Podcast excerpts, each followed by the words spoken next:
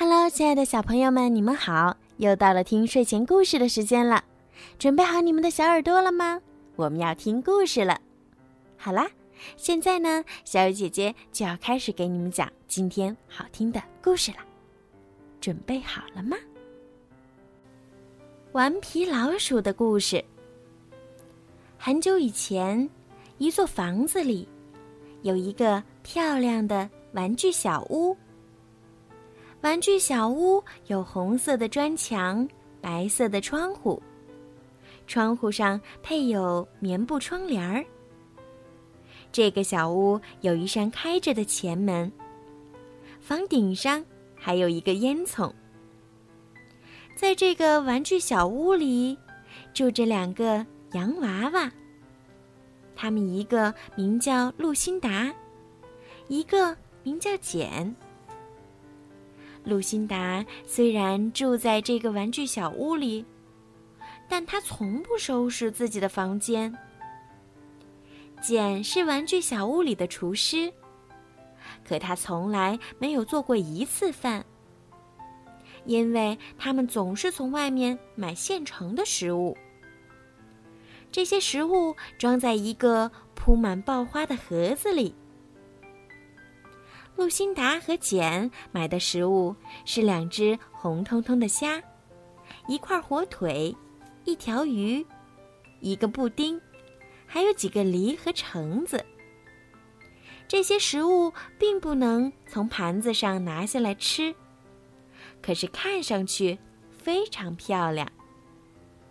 一天早上，露辛达和简出门了，房间里静悄悄的。没有一个人。不久，墙角传来一阵噼噼啪啪的声音。原来，墙板下有一个小洞。一只小老鼠向洞外探出头，四处张望。它叫大拇指。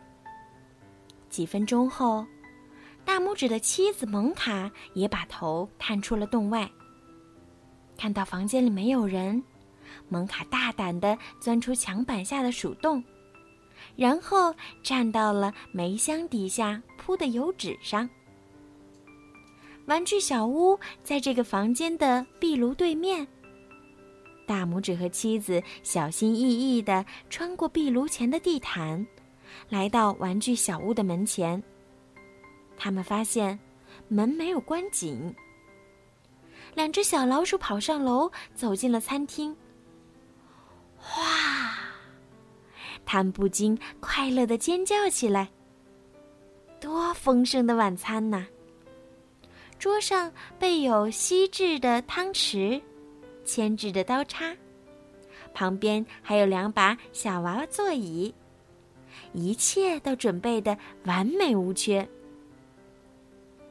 大拇指坐到小椅子上，立刻开始动手切那块火腿。可是，刚一用力，餐刀就断了，而且还弄伤了他的手指。他连忙将受伤的手指放进嘴里吸吮着。大拇指生气地说：“蒙卡，火腿根本没有煮熟，太硬了，你来试试。”于是，蒙卡站到椅子上，举起另一把餐刀，用力向火腿砍去。蒙卡猛地一拉，火腿从盘子上掉下来，滚到了餐桌下。大拇指说：“哎，算了，别管他们了，给我来块鱼吧。”可是，鱼也牢牢的粘在盘子上，怎么也弄不下来。大拇指生气极了，他把火腿放到地板中间，然后举起铲子用力砸去。火腿被打碎了，碎片溅得满地都是。原来这块火腿是用石膏做成的。大拇指和蒙卡感到非常愤怒，也非常失望。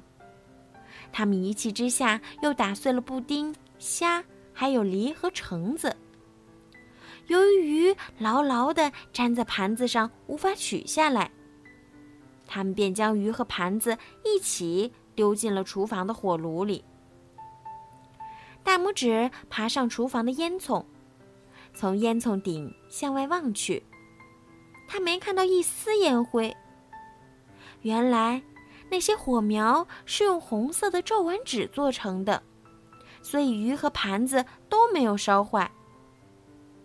大拇指爬上烟囱的时候，蒙卡在碗柜上找到了一些小罐子，上面贴着稻米、咖啡、西米的标签。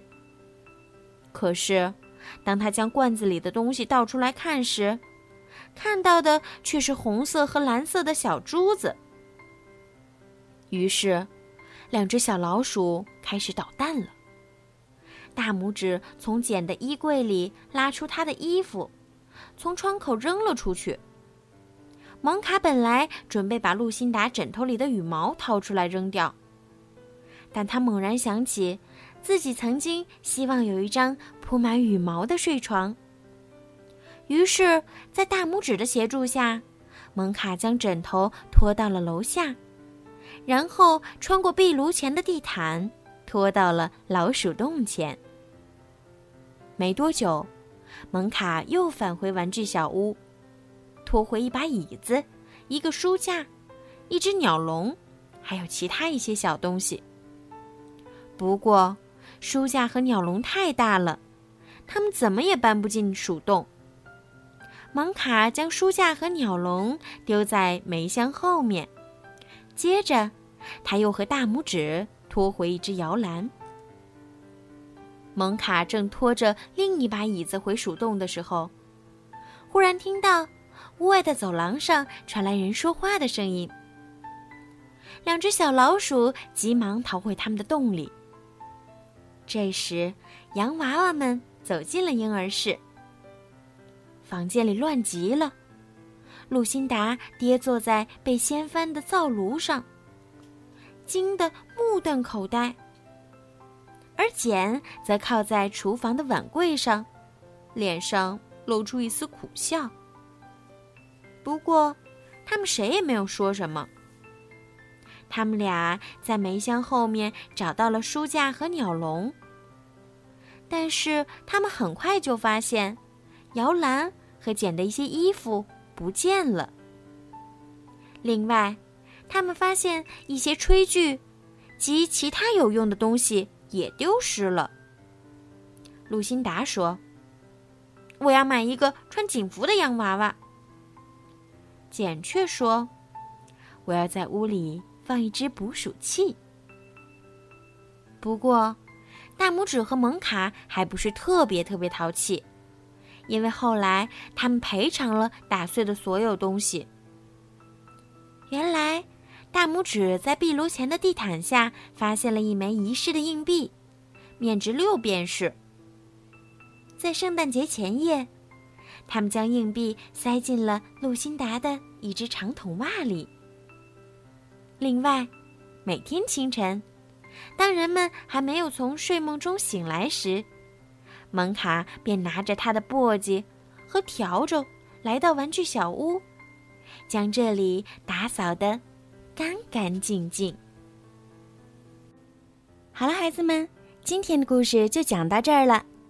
在今天故事的最后呀，小鱼姐姐要祝每一个小朋友今天晚上都可以做一个好梦。如果你们想听到属于你们自己的专属故事，可以让爸爸妈妈加小鱼姐姐私人微信。猫小鱼全拼九九来为你们点播，好了，孩子们，晚安。